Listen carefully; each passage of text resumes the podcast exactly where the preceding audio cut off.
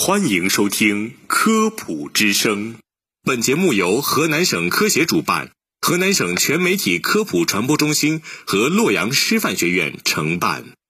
从科学的视角探寻生活中的科学原理，探究科学真相，阐明科学现象背后的科学本质，揭示科学答案。我是播音员子瑶，我是茵茵。相信绝大多数人的早晨就是在闹钟的响声中吓醒的，是不是很多人都无法做到自然醒？起床对于大部分人来说成了非常难的事情。早晨怕起不来，便多设几个闹钟，闹钟一次激灵一次，发现还能再睡会儿，躺下继续睡，闹钟再响又惊醒一次，就这样经过几次轮番轰炸后，终于疲惫不堪的起床。长此以往，你会发现白天经常犯困，还会被各种睡眠问题困扰，但是你可能还被蒙在鼓里。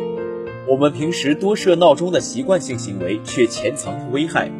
没错，研究证明，被闹钟反复惊醒对身体非常有害。哈佛大学的一项研究表明，人在反复惊醒后，体内腺苷含量上升，会使人感到愈加困倦，这样可能会导致慢性疲劳。腺苷是大脑内调节睡眠的重要的抑制性神经递质之一。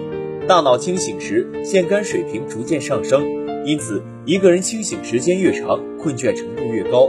腺苷水平在睡眠期间下降，咖啡、茶等饮料中的咖啡因就是通过阻断腺苷受体来抑制睡眠。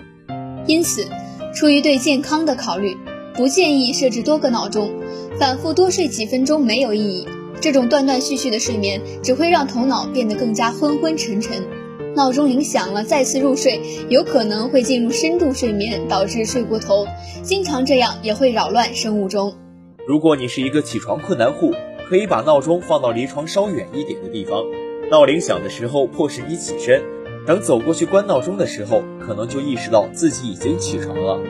也可以利用光线，醒来就打开窗帘，甚至整夜都可以把窗帘打开，这样光线就会在早晨慢慢渗透进来。光线会刺激视网膜上的感光器，并向大脑发送促醒信号。如果你需要设置多个闹钟，而且在闹钟响了之后又能睡着，这提示你的睡眠可能有问题。最常见的原因是失眠、昼夜节律紊乱和睡眠呼吸暂停。